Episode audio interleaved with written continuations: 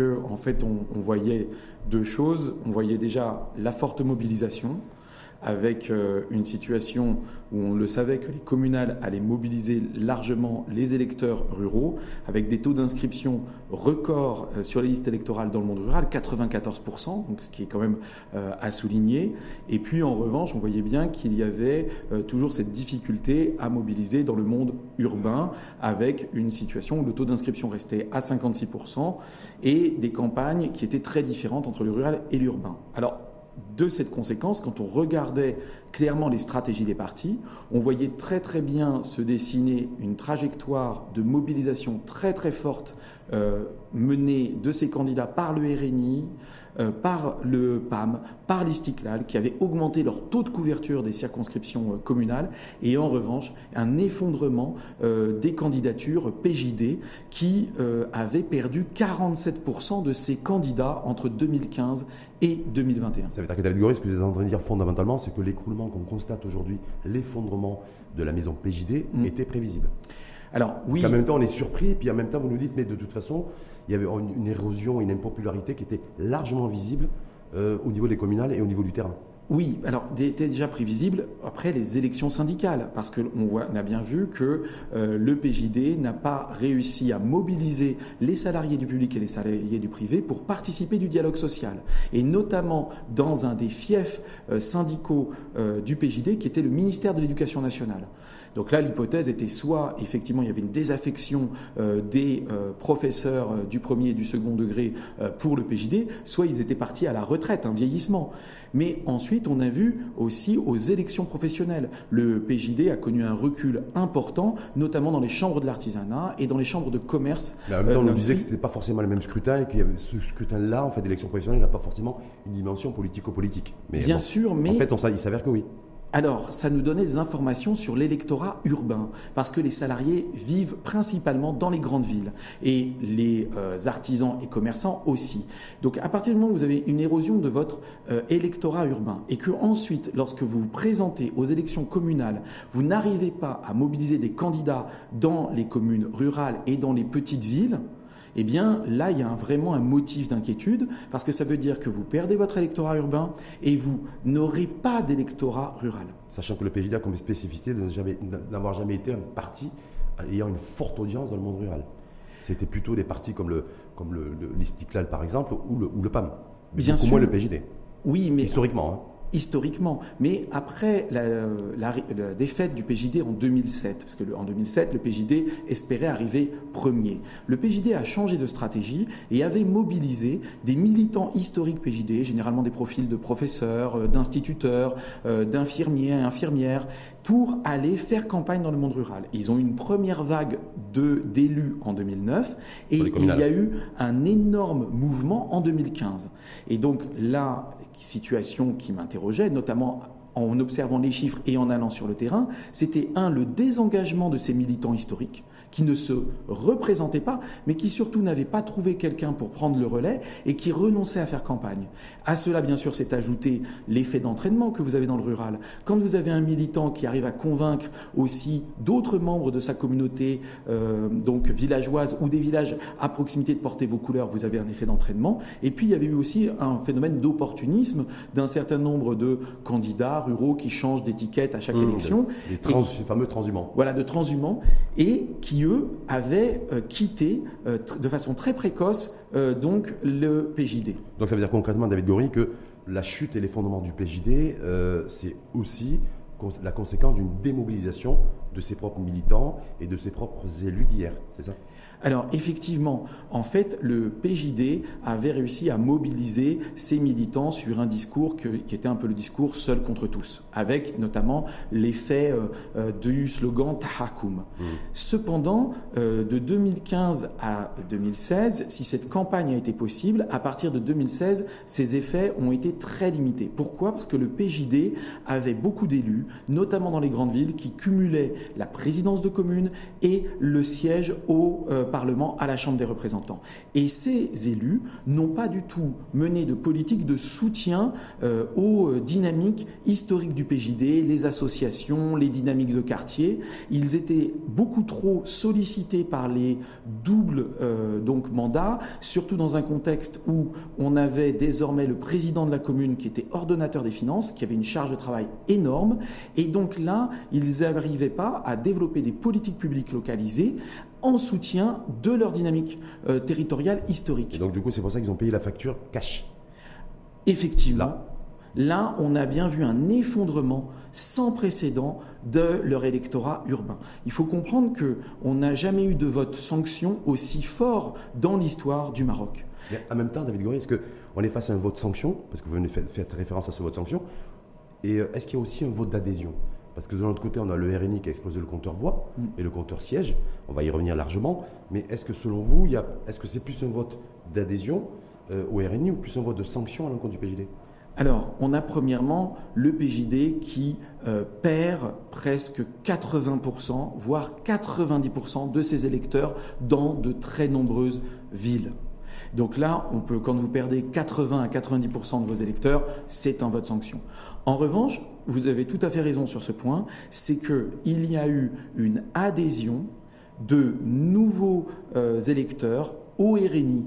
Et ce, c'est des primo-électeurs Faites référence à ces 2-3 millions de, de, nouveaux électeurs qui sont inscrits sur les, listes, sur les listes électorales pour pouvoir voter pour la première fois. Alors, effectivement, parmi eux, on rencontre beaucoup de primo-électeurs, surtout des jeunes qui ont une vision positive du monde, qui euh, croient euh, dans la possibilité euh, de l'amélioration, de changement, et qui ont aussi une vision plutôt entrepreneuriale, hein, c'est-à-dire qu'ils sont très séduits par les valeurs de l'entreprise. Alors, il faut bien comprendre que c'est une toute petite minorité de l'électorat urbain, c'est-à-dire ça ne représente que 3 à 5 des électeurs urbains. Mais dans un contexte de très forte abstention, eh bien, ces 3 à 5% qui ont été séduits par euh, le discours du RNI, qui ont été beaucoup sollicités euh, via les mises en avant de contenu euh, sur les réseaux sociaux, donc qui ont eu constamment ces vidéos qui présentaient le programme du RNI, eh bien, en fait, ils vont faire l'effet de bascule. Parce que d'un côté le PJD qui gagnait les élections, il ne faut pas oublier, avec 7% des électeurs urbains. Mmh. C'est-à-dire il faisait 40%, 50% des suffrages, mais il n'avait réussi à mobiliser que 7% des électeurs urbains. Et là, du coup, le RNI, avec 3%, ils arrivent à, leur mettre une déculottée. Exactement. C'est quand même hallucinant. Mais ça veut dire quoi? Est-ce que ça veut dire aussi que c'est primo-arrivants aussi Donc, vote d'adhésion, vous dites au RNI. Euh, mais je veux dire, est-ce qu'il y a un avenir aujourd'hui, une lecture possible, enfin, en tout cas, une lecture possible, David Goury, sur sur un vote idéologique et la fin d'un vote idéologique islamiste. Est-ce qu'il y a de ça aussi? Ou il y a de, ça surtout? Alors, il est difficile de dire est-ce que c'est la fin d'un vote idéologique islamiste quand vous passez en fait euh, dans la situation de passer du discours à la réalité de l'exercice du pouvoir. Et euh, là, quand on est passé du discours à la réalité de l'exercice du pouvoir, on a eu un vote fonction. Maintenant, il est euh, possible pour le PJD d'essayer de refonder sur un nouvel, une nouvelle position en essayant cette fois-ci de donner beaucoup plus de dimensions concrètes à leur discours. Donc vous, vous, croyez, euh, David Gory, en tant, que, en tant que chercheur, un retour possible du PJD malgré le fait qu'ils ont pris une déculottée qui se retrouve avec, euh, avec je veux dire, un nombre de députés extrêmement limité. Ils reviennent quasiment au niveau de, de 97, il me semble. Hein. Mm. Euh, donc avec 13 députés, un nombre d'élus aussi locaux qui, qui, a fondu comme neige au soleil. Mais vous dites, c'est quand même possible. Il y a un naufrage, ils sont cassés la figure, ils sont par terre, mais ils peuvent repartir. Alors, il faut bien comprendre que le PJD a déjà fait son autocritique, ne serait-ce que dans les choix des candidats euh, aux élections. C'est-à-dire qu'il a euh, mis fin à euh, tout un ensemble de candidatures historiques qui étaient des militants qui s'étaient engagés dès les années 80 et qui se présentaient aux élections depuis les années 90. Et il a donné à ce moment-là la possibilité à de nouvelles générations de militants, plus jeunes, qui ont fait leurs armes, notamment en tant que euh, vice-président de communes, mhm. vice-président de régions. Et en fait, euh, cette autocritique s'est faite par le vote, parce qu'ils ont été élus euh, par les, au sein de chacune des sections. Maintenant, on voit bien qu'il y a une possibilité de réflexion et d'analyse, et puis le temps est long. La prochaine élection, elle est dans cinq ans. Mmh. Donc, à partir de là, est-ce qu'ils vont renouer avec leur histoire qui était ce militantisme de terrain, euh, ces militants qui étaient bénévoles Avec dans un référentiel islamique aussi, parce Voilà. que ça me paraît central aussi, ils sont très attachés à ça. Donc est-ce que selon vous, ce- le retour à une- la même idéologie euh, revue et corrigée, est-ce que ça peut leur permettre de rebondir? Alors, ça peut leur permettre de rebondir, mais surtout, il ne faut pas oublier que ce n'était pas seulement le référentiel, c'était que le PJD euh, avait énormément d'associations euh, qui étaient on va dire associées au parti, où les militants allaient euh, mettre en action euh, leur, euh, on va dire, leur engagement sur le terrain, sur un référentiel islamique. C'était des associations de charité, des associations de prédication euh, auprès des populations urbaines, et ça maintenait cette idée qu'il y avait un engagement avec un lien entre le discours et l'action au quotidien. Or, quand il y a eu le- les présidents de communes euh, qui ont été PJD, il y a eu une rupture. Il y a eu une rupture, c'est donc ce qu'ils ont payé. Vous avez vu qu'on parle beaucoup plus du PJD depuis le début de, ce débat que du RNI. Donc on se dit voilà, en fait aujourd'hui les citoyens sont assez partagés en se disant est-ce que c'est la victoire, est-ce qu'il faut attacher l'importance à la victoire écrasante du RNI ou à la défaite cuisante du PJD donc là, on est sur, voilà, c'est-à-dire, voilà, c'est où est l'enjeu de, la, lecture de ces résultats de- du, scrutin de, de jeudi? Alors, on va dire que en fait, euh, la victoire euh, du RNI euh, était aussi installée parce qu'on voyait bien qu'il y avait eu euh, avec le RNI une dynamique euh, qui euh, s'était enclenchée par une mobilisation euh, très importante, euh, donc euh, déjà du RNI qui dès 2007 entre en campagne, donc ça c'est intéressant, mais surtout par les élections professionnelles Oui, ouais. où le RNI donc arrive largement en tête. Donc ces élections professionnelles ont préparé tout un ensemble de citoyens et d'observateurs à se dire le RNI sera très bien placé, soit en sera en situation de victoire. Puis on a vu la campagne très intense du RNI qui a réussi à couvrir 80% des circonscriptions euh, mar- euh, marocaines, surtout les circonscriptions rurales, avec plus de 25 000 candidats. Donc on voyait bien que L'artillerie était, euh, était, était en place. voilà, Maintenant, on fait comment? Maintenant, le, le- le- le RNI euh, arrive largement en tête. euh, 102 députés, ils auraient pu en avoir plus a priori s'il n'y avait pas eu le quotient électoral, ils auraient pu passer à 130 ou 140. Donc ça aurait pu être le, voilà, le- un cataclysme encore plus violent et encore plus intense en tout cas. Mais voilà, qu'est-ce que peut faire aujourd'hui Aziz Arnouch euh, et en termes d'alliance? On part d'une alliance possible avec le PAM et euh, l'Istiklal. Certains observateurs avertis, politologues, disent non, on ne peut pas avoir une, les formations principales euh, de ce pays, euh, tous dans la majorité, et laisser le champ, un champ vide euh, au niveau de l'opposition. Donc est-ce que pour vous, il y a un véritable enjeu aujourd'hui, euh, post-8 septembre, sur majorité, opposition, et alliance et coalition? Alors, le RNI a déjà organisé, lors euh, des élections professionnelles, des alliances, et notamment avec l'Istiklal, en permettant à l'Istiklal de contrôler deux chambres de commerce de l'industrie des services stratégiques, c'est-à-dire Casablanca, euh, Setat, et euh, Tanger, Tétouan, à l'Oseima. Il a aussi fait alliance avec l'USFP, à qui il a permis de présider la chambre de commerce de Rabat, Salé, Kenitra. Donc, on voit déjà qu'il a déjà anticipé des alliances en amont. La question maintenant, c'est de savoir est-ce qu'il continue sur cette dynamique d'alliance ou si au contraire, il va intégrer le PAM malgré la très grande rivalité électorale qui s'est constituée entre le PAM et le RNI pendant cette campagne. Et entre les deux chefs de parti également, parce que c'est avant tout une affaire d'homme aussi. On sait très bien qu'entre Aïssa Arnouch et euh, Abti Fouabi, c'est pas le grand amour, même s'il y a eu une accalmie ces dernières semaines. On sait très bien aussi, on se rappelle tous que vendredi précédent le scrutin, c'est-à-dire vendredi dernier, euh, Abti Fouabi avait, euh, fait cette déclaration en disant, en pointant du doigt le RNI, pour l'utilisation massive d'argent lors de cette campagne électorale. Donc, est-ce qu'on peut imaginer que, que les deux partis et que les deux hommes se mettent à, à travailler ensemble et, et- et participent, et participent au prochain, au prochain gouvernement, main Alors, dans la main? Il faut rappeler qu'en 2015, euh, le RNI euh, et le PAM, alors qu'ils étaient dans majorité et opposition, euh, ont signé des accords pour prendre le contrôle d'un certain nombre de régions. Donc, à partir de là, il faut bien comprendre qu'il y a des liens qui se font aussi sur le terrain, mais aussi des oppositions. Donc, la grande question qui va se mettre en place, c'est ce rapport entre effectivement euh, euh, dissensions euh, ou les rapprochements nationaux, mais aussi entre les dissensions et les rapprochements potentiels au niveau territorial. Et ce qui apparaît quand même beaucoup plus complexe que la situation avec l'Istiklal.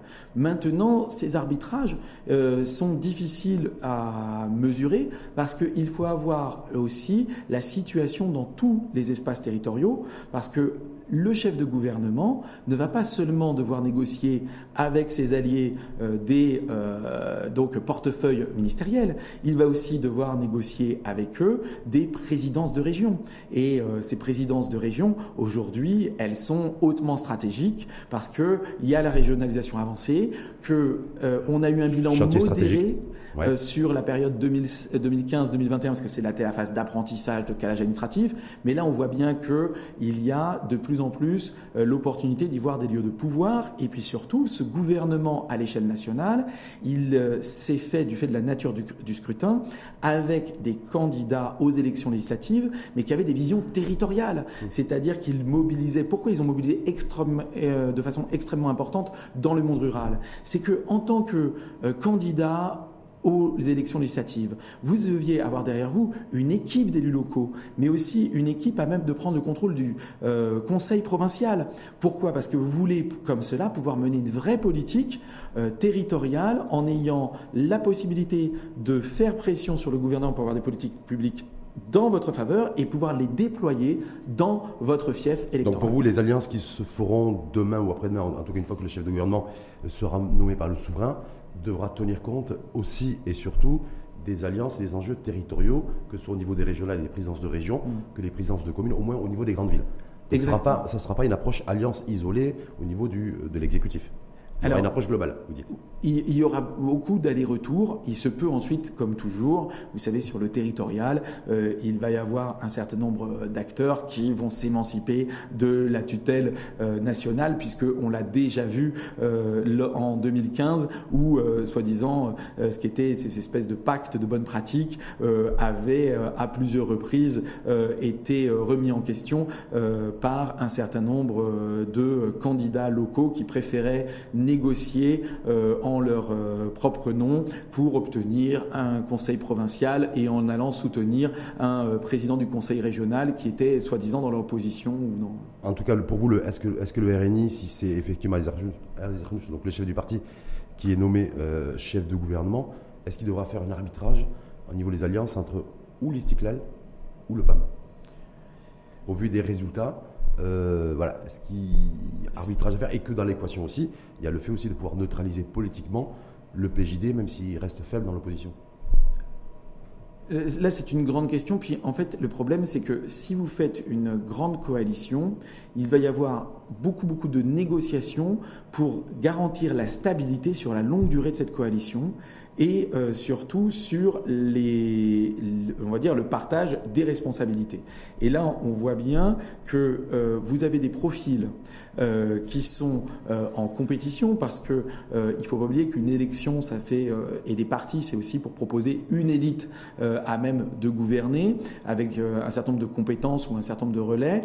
Et on voit bien que dans ces trois partis émergent beaucoup de profils qui sont à même de proposer quelque chose et d'agir. Donc ça va être difficile. Ça va être tendu la distribution des portefeuilles euh, au, vu des, donc, au vu de ces partis, ce que vous dites, en fait, les trois partis forts, mais c'est aussi des élites aussi et mm. des profils euh, en, compétition et en concurrence. Bien sûr. Ça va être compliqué. Ça va être compliqué, surtout sur des, euh, sur des portefeuilles stratégiques comme l'économie ou des portefeuilles qui ont une très grande importance territoriale, donc comme l'agriculture, on le voit. Donc là, il, va, se, il va y avoir peut-être une difficulté à faire une grande coalition parce qu'il est plus facile d'avoir un parti d'appoint qui sera donc finalement qui demandera peu, plus plutôt que d'avoir euh, des euh, grands partis. Donc, David, donc, lecture entre les lignes, David Gori, oui, on n'aura pas forcément et automatiquement ces deux grands mm. partis que sont le, le PAM euh, et les Cyclades au sein de la coalition et le chef de gouvernement nommé, ou en tout cas le RNI, pourra, pourrait, en tout cas selon vous, se diriger vers des partis comme l'USFP qui lui a été loyal et fidèle durant ces dernières années, qui a fait 35 mm. députés, et peut-être un parti comme l'UC aussi, puisque le but de l'opération, c'est d'arriver à une majorité euh, parlementaire autour de 190 députés. Donc, euh, ce qu'il peut arriver à faire avec d'autres partis modestes. Plus modestes en tout cas. Il peut à ce moment-là avoir un grand parti et avoir un parti d'appoint et faire une coalition restreinte à trois partis. Hum. Donc RNI PAM USFP par exemple ou RNI Istiklal USFP. Par exemple. Ça suffirait. Ça suffirait largement. Et ça, Est-ce que ça veut dire aussi qu'on on se dirigerait vers un gouvernement plutôt resserré, euh, moins de ministères, moins de ministres? Alors, ça, c'est aussi un choix euh, qui euh, doit être mené pour mener des politiques de coordination. Le problème, c'est que lorsque vous êtes chef de gouvernement, vous êtes avant tout un médiateur au sein de la coalition. Et à partir de là, vous êtes toujours à devoir euh, permettre à chaque ministre de se coordonner avec d'autres ministres si vous avez des politiques, notamment qui sont des politiques multisectorielles. Quand on avait les gouvernements qui étaient les gouvernements d'à partir de 98 qui devaient mettre en place des politiques d'infrastructure. Là, ça ne posait pas de souci parce que c'est des politiques sectorielles. Je construis des routes, je construis des écoles, je construis des euh, dispensaires, et là, en fait, chaque ministre est comptable. Aujourd'hui, on voit bien que les attentes des citoyens euh, sont pour des grandes réformes dans certains secteurs, donc par exemple euh, santé, éducation. Mais la question, en revanche, économique et du marché de l'emploi, qui est stratégique, nécessite une politique multisectorielle. Donc ça veut dire gouvernement resserré, et ça veut dire aussi quoi de, et tant mieux parce que ça, permettrait à des ministères et surtout des ministres d'avoir d'être plus efficaces et plus efficients dans la conduite des politiques publiques et les visions à mettre en place alors, c'est surtout que cela euh, permettrait à ce moment-là d'éviter les euh, rapports de tension euh, par rapport à des. chaque ministre est un peu le champion de son parti. Donc, on voit bien que si vous avez vos ministres, par exemple, qui mènent une politique, eh bien, l'autre parti va se dire peut-être que moi, je veux aussi avoir des résultats que je peux montrer à mon électorat. Et donc, quand on a une politique multisectorielle et qu'on a des ministres qui viennent de différents partis, il peut y avoir des tensions très fortes. Et on a vu ce qui s'est passé même au sein de la euh, coalition précédente, par exemple sur la question du développement euh, durable, de l'eau euh, et du ministère de l'équipement. Mmh. Donc, alors que c'est une question qui pouvait apparaître comme secondaire, mais qui a été devenue un, point central et un point de bataille entre deux partis alliés. À l'occurrence, c'était le PJD et le RNI, d'ailleurs. Voilà, et qui était sur, le, sur ce point. Mais est-ce que, que, est-ce que pour vous, il y a aussi un véritable enjeu, parce que pour l'instant rien n'est dévoilé, le chef, on ne connaît, pas, on connaît toujours pas l'identité du chef, mm. du futur chef de gouvernement et des, et des alliances, mais par rapport aux attentes des citoyens, de ceux qui ont voté, euh, essentiellement, même ceux qui n'ont pas voté, mais en tout cas pour ceux qui ont voté, d'attendre un renouvellement et qui, qui, attendent de voir aussi des futurs ministres, euh, ça serait des futurs ministres, nouveaux visages et nouvelles compétences. Pas forcément du réchauffé, parce qu'il y a des bruits de couloir, et voilà, la crainte de voir d'anciens ministres du RNI euh, revenir aux affaires. Est-ce que, ou de, ou de par exemple, si l'Istiklal fait partie de la coalition alors, je pense que les. Est-ce qu'il y a un enjeu pour vous là? Alors, cette inquiétude, elle est plutôt à regarder chez les gens qui n'ont pas voté, parce que en fait, on doit bien comprendre que dans cette mobilisation électorale qui a été extrêmement forte, euh, vous avez une forte adhésion euh, donc euh, du monde rural et qui, là, en revanche, est plutôt dans une demande de continuité, parce que ils sont dans une situation où effectivement, ce qu'attend ce monde rural, ce sont des projets territoriaux avec euh, parfois une satisfaction euh, d'un certain nombre de grandes politiques publiques qui ont été mises en place, comme le plan Maroc Vert, et c'est qui a donné euh, effectivement un souffle à la candidature, aux candidatures RNI.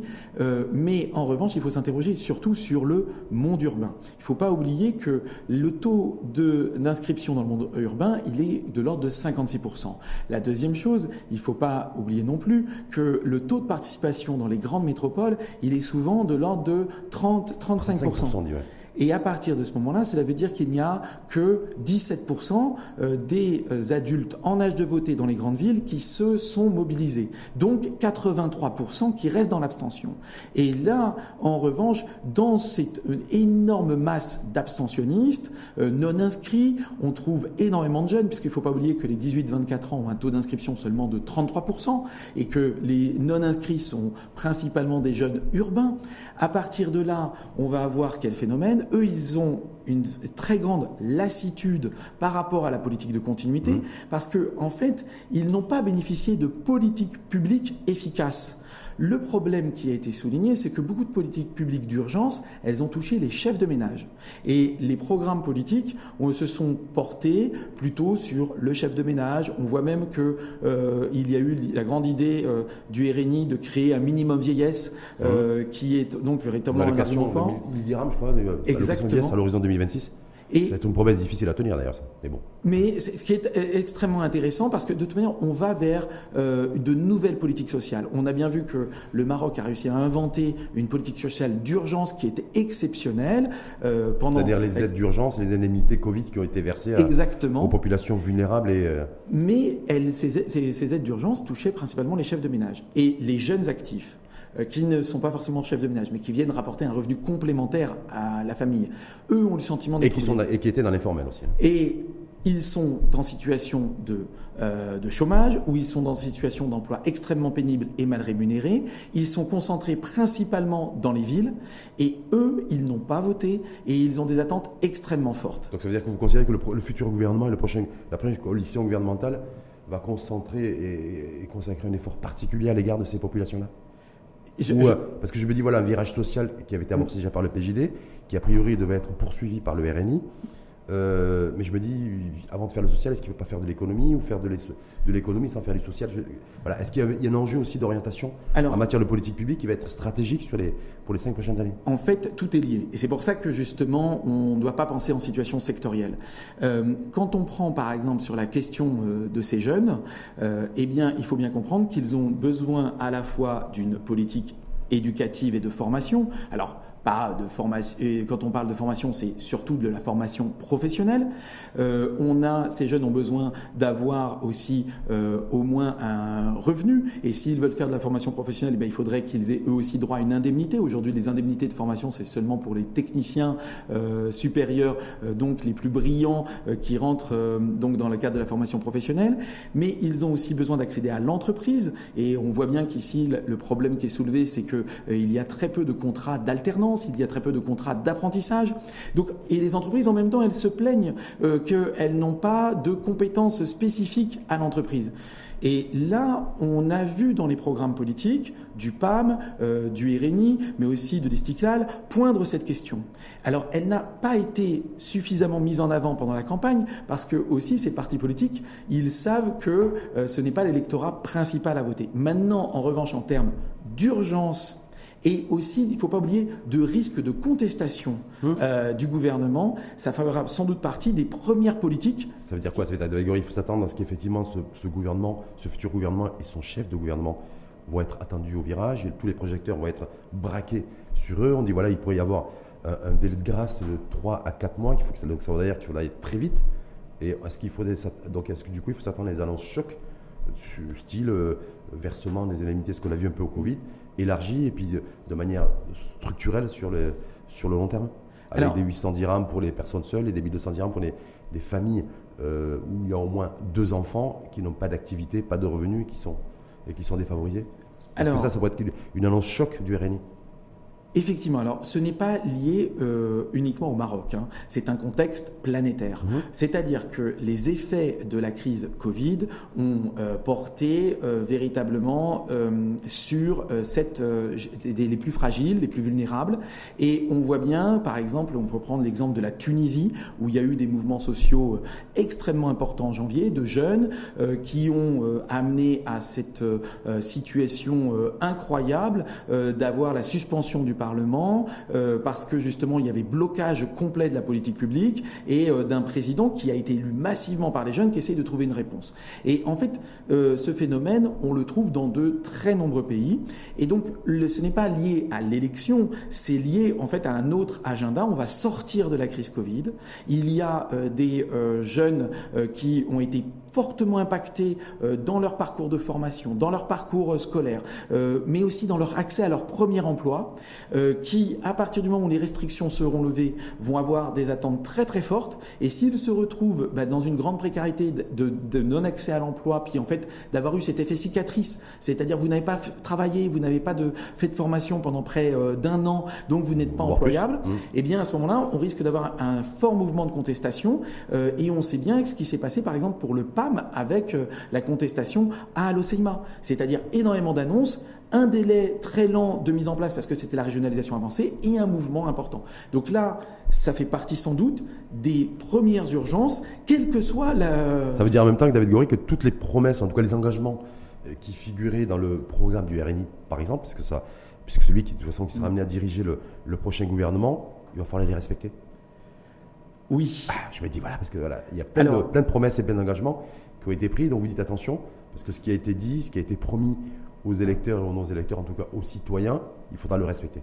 Alors, il faudra le respecter et surtout, il faudra sans doute aller plus loin que certains engagements, plus vite euh, par rapport à cette euh, situation. Il ne faut pas oublier que le RNI euh, a fait une campagne très particulière dans le milieu urbain. Il a réussi à mobiliser euh, des euh, électeurs nouveaux qui sont ces jeunes qui ont une vision positive, mais qui sont très intégrés. Mmh, Et il ne doit pas oublier en même temps qu'il n'a pas réussi à toucher tous ces jeunes qui sont dans une dimension très en retrait du politique, voire très contestataire du politique. Donc il faut donner une réponse à ceux qui n'ont pas voté pour Mais en même temps, Isaac Renouch n'a pas de baguette magique. D'un côté, il doit assumer ce qu'il a promis et les engagements qui figurent dans son programme, mais en même temps, il n'a pas de coup de baguette magique. Mais je veux dire, est-ce que là, il n'y a pas, euh, voilà, est-ce qu'il risque pas y avoir de, la déception, je veux dire mécanique et naturelle, parce qu'il ne pourra pas tout faire ou faire ce qu'il a dit et dire ce qu'il a fait? Alors la question, elle est que on voit bien qu'il y a un alignement quand même euh, des possibilités, parce que avec une victoire aux euh, chambres de commerce, de l'industrie euh, euh, donc, et des services, avec une victoire aux élections communales, aux élections régionales et aux élections législatives, il est possible de mener des politiques qui sont notamment des politiques, on va dire, qui a un vrai souci au Maroc de formation professionnelle des jeunes, en intégrant justement tout ce secteur de l'entreprise avec les politiques publiques. C'est un chantier super lourd, David Gori.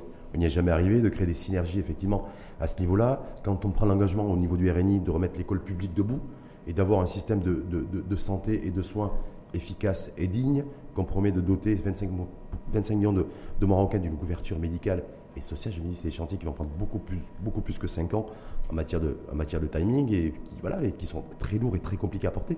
Alors, on a des chantiers qui sont déjà commencés. C'est-à-dire que euh, la crise Covid a eu un effet d'accélérateur. Donc, il faut bien euh, voir que, premièrement, pour la question de la santé, on a connu une accélération. On a connu euh, quand même une amélioration sans sans précédent des performances du système de santé marocain et qu'il faut saluer. Et puis, on a eu aussi euh, une véritable réflexion sur la protection sociale euh, et surtout sur l'assurance santé, parce que euh, effectivement, on a garanti les soins à toutes les personnes qui étaient malheureusement très infectées par donc le, SARS, le SARS-CoV-2. Donc là, on voit bien qu'il y a une véritable amélioration. Il faut pas qu'on partait de très très loin. Oui, on partait très très loin, mais je me dis, d'ailleurs, le, le, RNI revendique déjà bien, bien il, y a, un petit moment le, ministère de la Santé, mais je veux dire, sur l'éducation et sur la santé, santé et éducation, est-ce que voilà, ces chantiers très lourds, très compliqués, très complexes Alors, c'est surtout le chantier de l'éducation. C'est-à-dire que sur la santé, vous pouvez avoir des effets importants rapidement. Parce que la santé est un réseau que l'on doit avoir de systèmes de santé ici et maintenant. En revanche, sur l'éducation, c'est un chantier qui prendra plusieurs mandats. Euh, là, euh, et il ne faut pas oublier qu'il n'y a pas que le Maroc qui connaît une crise du système éducatif. On voit bien qu'il y a une crise euh, mondiale des systèmes éducatifs parce que nos sociétés ont profondément changé. En revanche, il y a un point. Il faut peut-être euh, laisser de côté euh, la question euh, des politiques de long terme qui sont la transformation radicale de l'école publique marocaine, mais peut-être développer de façon très importante la formation professionnelle. Parce qu'en en fait, on voit bien que à 15 ans, beaucoup de jeunes marocains ne sont pas forcément attirés par des études générales, mais voudraient aller vers des études professionnelles. Or là, il y a un vrai problème, c'est qu'on a une formation professionnelle qui est surtout développée pour les adultes de plus de 18 ans. On a surtout un vrai problème où on a l'OFPTT qui est censé apporter une réponse concrète à, cette catégorie de population. Alors, effectivement, mais il faut bien voir que l'OFPTT apporte euh, un certain nombre de solutions et c'est quand même un opérateur de premier plan. La question, elle est que dans la relation, alors si on rentrait un peu dans la technique, entre les euh, professionnels et l'office. C'est-à-dire que ce qui euh, dysfonctionne, c'est l'apprentissage, c'est l'alternance. Et là, peut-être qu'il c'est le moment euh, d'avoir cet alignement pour mener ce type de politique publique. Et c'est aussi peut-être une chose, c'est qu'il ne faut pas oublier que l'indemnité de formation, elle est toujours pour les plus brillants. Or, ceux qui en ont le plus besoin, ce sont souvent ceux qui ont 15 ans, qui viennent de milieux modestes, qui ont arrêté les études de façon précoce. arrêtons d'avoir une vision élitiste en matière de, formation professionnelle alors, c'est ce que vous êtes en, train de dire. Mais je voudrais, on aille aussi, euh, peut-être David Gori, sur le, terrain sociétal. On sait que c'est un chantier aussi de transformation euh, qui doit être initié, impulsé avec une nouvelle génération de, de réformes et ces grands débats de société euh, sur les libertés individuelles, sur, l'IVG, sur tous ces grands sujets où, conservateurs et, modernistes dans ce pays s'opposent en fait depuis une trentaine d'années. Est-ce que là, vous considérez qu'un parti comme le RNI, qu'on présente comme libéral, en tout cas lui se présente comme socio, socio-libéral, doit, va investir aussi ce terrain-là pour essayer effectivement de, de faire sauter quelques verrous sur les libertés individuelles Ou c'est trop risqué pour lui politiquement, sachant qu'il pourrait réveiller le, le PJD en fait, comme adversaire politique. Euh, ce qui est intéressant, c'est que dans la constitution du programme du RNI qu'ils ont fait sur la longue durée, ce n'est pas une question qu'ils ont fait émerger. Non. Et en fait, euh, qui est resté comme étant quelque chose. Ni ça ni culture. Voilà, et c'est parce que tout simplement dans les, euh, dans les dynamiques de construction de leur programme, dans le fait des 100 jours sans ville, ils se sont intéressés surtout sur les sujets majeurs qui remontaient auprès des citoyens. Ce sont des sujets majeurs qu'on a vu apparaître euh, dans les enquêtes que l'on menait euh, dès 2012-2013, euh, surtout sur les citoyens urbains. Et en fait, ils écrasent les autres sujets. D'ailleurs, ce sujet des libertés individuelles n'a été porté que par quelques partis, euh, et euh, tout particulièrement des partis de gauche, voire de l'extrême gauche. Et là, on voit bien que, euh, comme ces partis n'ont pas du tout réussi à investir l'électorat urbain dans leur période de campagne, ils n'en ont pas du tout réussi à en faire des sujets de campagne. Alors, est-ce que ce seront, comme beaucoup de questions sur les libertés individuelles, des mobilisations citoyennes qui vont les faire émerger? Il ne faut pas oublier qu'il y a eu des transformations qui ont été faites sur des mobilisations citoyennes, sur des cas malheureusement dramatiques, parce que de toute manière, c'était pas du tout dans la du RNI, mais de nombreux partis parce qu'ils voient une autre urgence. Mmh.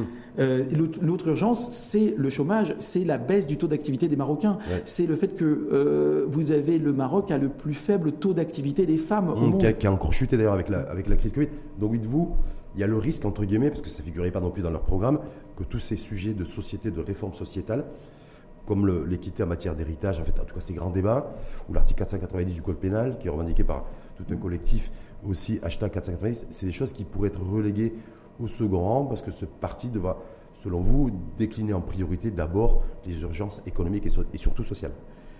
Oui, et puis surtout parce que ça n'était pas dans leur programme. Et mmh. euh, d'autres choses, c'est pas euh, euh, dans la, si vous voulez, c'est pas non plus dans l'ADN du RNI. Mmh. donc c'est comme, on peut pas demander à un parti qui n'en a fait ni son programme, qui est d'une question qu'il n'a ni sur laquelle il n'a pas pris de position dessus, d'avoir soudainement une position.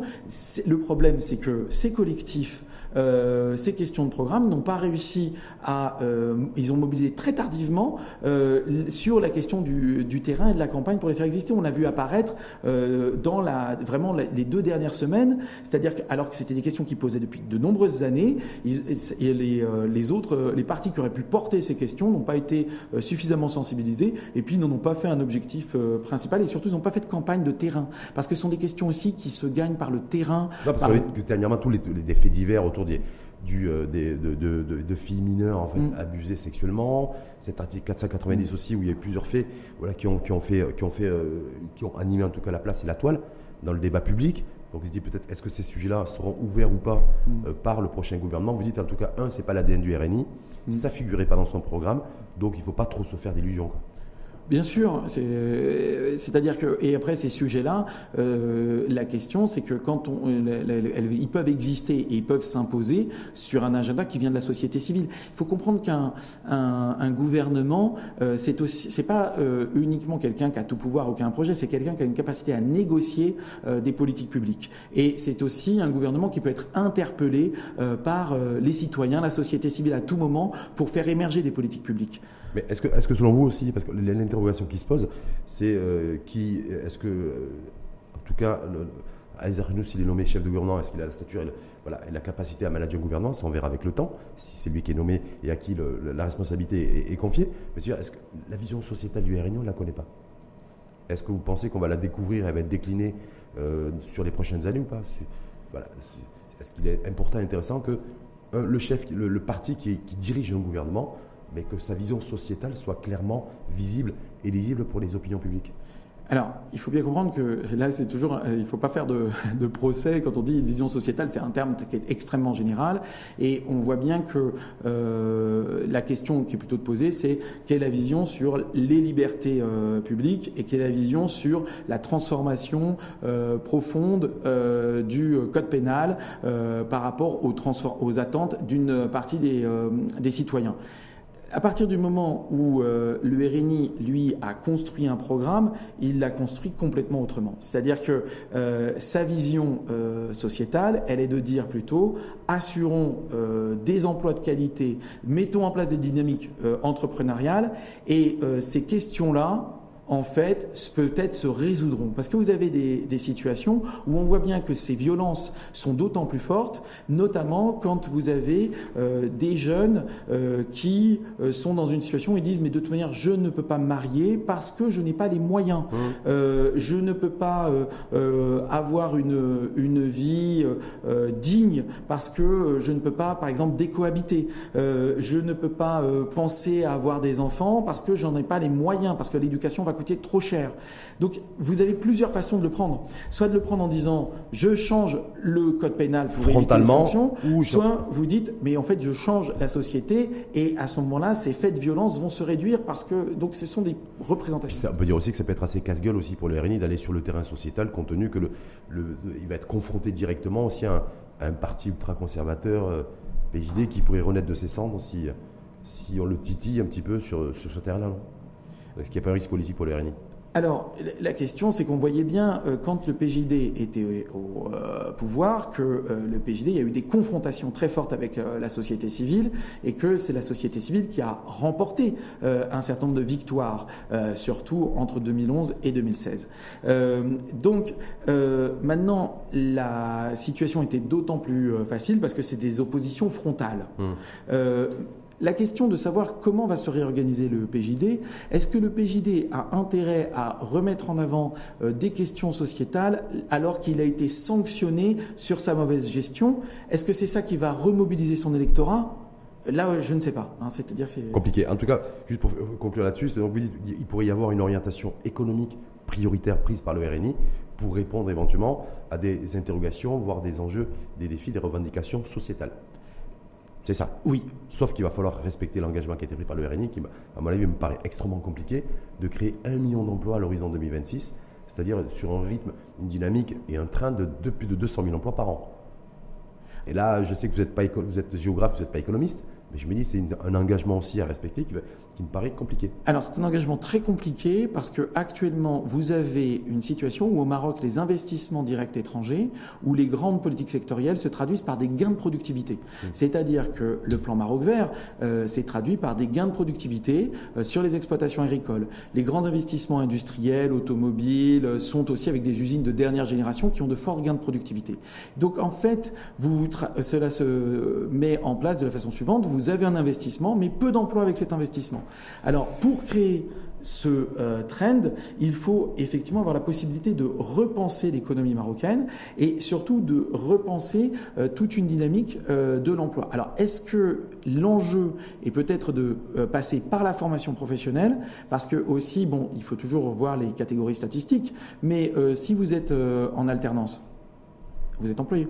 Mmh. si vous êtes en apprentissage, vous êtes employé et euh, vous avez euh, plus de 1 million euh, et 1, million 300 000 jeunes euh, marocains qui ne sont ni en emploi, ni en études, ni en stage, et que pour la catégorie donc des 15-24 ans. Et à partir de ce moment-là, c'est sans doute bah, une des cibles prioritaires que vous pouvez tout de suite. En tout cas, on voit bien que le, le prochain gouvernement et le RNI en tête, euh, et, à sa tête surtout, a du pain sur la planche. Et ça va être, euh, il va falloir qu'il se mette au travail très rapidement. Est-ce qu'il y a un enjeu d'image pour vous si demain, euh, Renouch, qui logiquement, en tout cas on verra bien, mais se voit confier chef de, la, responsabilité de, et la fonction de chef de gouvernement, lui vis-à-vis -vis des opinions publiques et, du peuple marocain, y compris ceux qui n'ont pas voté pour lui. Est-ce que pour vous, il y a la nécessité peut-être de lisser, d'assouplir son image auprès de certaines catégories de population ou pas? Il n'y a pas de véritable enjeu à ce niveau-là. il faut bien penser que c'est intéressant quand on regarde la popularité d'Aziz Renouch, c'est une, c'est une situation très clivante. Et l'enjeu d'image, c'est l'efficacité des politiques qu'il met en place. C'est-à-dire qu'à partir de là, il n'a pas du tout la même image dans le monde rural que dans le monde urbain. Euh, du fait de l'efficacité des euh, politiques euh, donc publiques du plan Maroc vert. il n'a pas du tout la même image auprès des jeunes entrepreneurs que des jeunes chômeurs. Donc cette question, l'image d'un individu, elle se fait par l'exercice du pouvoir et surtout les politiques publiques qu'il met en place très rapidement. Donc il sera jugé sur pièce en fonction de ce qu'il aura fait, réalisé et accompli. Il sera jugé sur pièce et en plus, il aura un délai de grâce très très court. Ouais, vous l'estimez. Hein. Ah, je, la euh, mois, un mois et demi, deux mois, trois mois. La, situation est que vous avez des attentes sociales qui sont tellement fortes que, quel que soit le gouvernement, son euh, délai de grâce est très faible. Et n'oubliez pas ce qui s'est passé euh, donc dans le RIF à Al-Hoceima. le gouvernement venait tout juste d'être nommé et ça a été extrêmement difficile pour tous les ministres de venir en place. Et les élus territoriaux venaient juste d'être mis en place et ils se sont retrouvés face à une contestation qui les a complètement décrédibilisés. C'est ce qui explique expliquerait d'ailleurs l'humilité euh, affichée par Aïssa Renouch hier lors de la, mm. lors de la conférence de presse qu'il a, qu'il animée. Il était plutôt humble. Il n'y a pas eu de triomphalisme de la part de Aïssa Renouch après cette écrasante victoire du, du, PJD, du, RNI pardon, sur le PJD. vu l'ampleur de la victoire, qui a été euh, donc minorée par les effets du quotient électoral, euh, effectivement, dans la situation, si vous voulez préparer une coalition, il vaut mieux jouer la carte de l'humilité parce que euh, effectivement, votre victoire, elle, était écrasante. Hmm. Donc à ce moment-là, euh, c'est un, c'est la première chose à faire, c'est de, de faire preuve d'humilité, parce que sachant aussi le travail qui, vous attend, c'est ça non? Exactement. Merci en tout cas à vous. Je vais vous faire réagir. David Gori a des questions d'internautes qui ont, qui ont été posées. Donc la première, euh, le RNI s'adjuge la première place au communal et au régional. Ce sont les mêmes raisons qui leur ont permis d'avoir le premier rang. Est-ce que c'est selon vous les mêmes raisons qui leur ont permis d'avoir le premier rang pardon, aux législatives? Alors oui, parce que effectivement la mobilisation euh, locale euh, dans les communales avec ces 25 492 candidats, on voit bien que l'ordre en termes de nombre de candidats sur le terrain euh, a été le nombre de députés, c'est le même ordre, hein. c'est-à-dire que vous avez RNI en tête, ensuite PAM, pays. Deuxième que ce soit carte communale, carte régionale et carte, carte nationale. Bien sûr, parce que les, euh, les, euh, les électeurs, euh, pour leur grande majorité, votent pour le même parti, quelle que soit l'élection. La deuxième chose, en revanche, c'est que si sa victoire est si écrasante, c'est du fait d'avoir réussi à mobiliser dans les villes via les réseaux sociaux. Deuxième question d'internaute, les Marocains ont démontré leur soif du changement. Quel sera le seuil, selon vous, de tolérance pour voir ces changements, pour voir pardon, ces changements se concrétiser? Ce qu'on disait un petit peu ce fameux délai de grâce. Alors, euh, quand on dit les Marocains, euh, il faut bien voir. En fait, on a effectivement les euh, Marocains urbains qui ont exprimé le changement. Parce que, en fait, euh, chez les Marocains ruraux, ils ont misé quand même sur une forme de continuité, puisque en 2015, le RNI, euh, le PAM, euh, l'Istiklal avaient réalisé de très bons scores dans les communes rurales. Maintenant, quand on voit les Marocains qui se sont exprimés pour le changement, c'est une toute petite minorité, puisque la grande majorité de ces Marocains urbains n'ont pas voté. Ce qui veut dire qu'ils auront une, euh, une tolérance extrêmement faible. Ils hmm. attendent des résultats tout de suite. Très rapidement. Troisième question, est-ce que le PJD pourra se relever de cette chute historique? Alors, effectivement, euh, le PJD connaît une chute historique. Maintenant, euh, des partis qui ont connu euh, de telles chutes peuvent se réorganiser, mais ça va être peut-être long. C'est-à-dire qu'il va falloir recommencer un travail de terrain. Alors, est-ce que c'est à l'horizon de 5 années ou de 10 années ou de 15 années? C'est une vraie question. Puis, il ne faut pas oublier qu'à l'échelle régionale, vous avez eu une désaffection pour de très nombreux partis de la mouvance islamiste. Il faut voir la situation en Tunisie, donc qui est euh, extrêmement euh, difficile, mais même la critique euh, de plus en plus forte de ce qui se passe en Turquie. Hmm. En Turquie, en Jordanie, et en Égypte également, qui a neutralisé les frères musulmans. Oui, mais la situation égyptienne est très particulière. Elle est très particulière. Hein. Elle a une singularité, c'est ce qu'on dit. Quatrième et dernière question, David Gori, posée par un internaute. Quel sera le poids de l'opposition dans la prochaine configuration du Parlement? C'est une grande question. Soit il y a le PAM ou l'Istiklal qui se trouve dans l'opposition, et là, il y aura une opposition qui sera sans doute assez virulente et assez véhémente. Euh, si ensuite, en revanche, on a une grande coalition, euh, il y aura euh, pratiquement pas de situation d'opposition parce que vous allez avoir énormément de mal à vous faire entendre lorsque vous avez 20, 12 députés ou autres.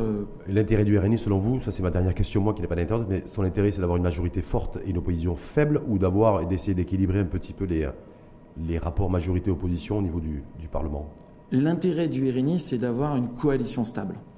Et ça, ça va se négocier. Stable, homogène donc euh, ben, c'est surtout avoir des accords solides avec euh, les membres de sa coalition euh, pour mener une politique pendant cinq ans, parce qu'il n'y aura pas de nouvelles élections pendant cinq ans.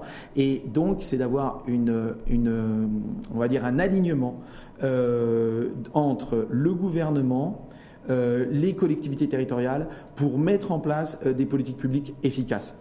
Et là, ça va se jouer justement de façon très complexe dans les négociations avec euh, les différents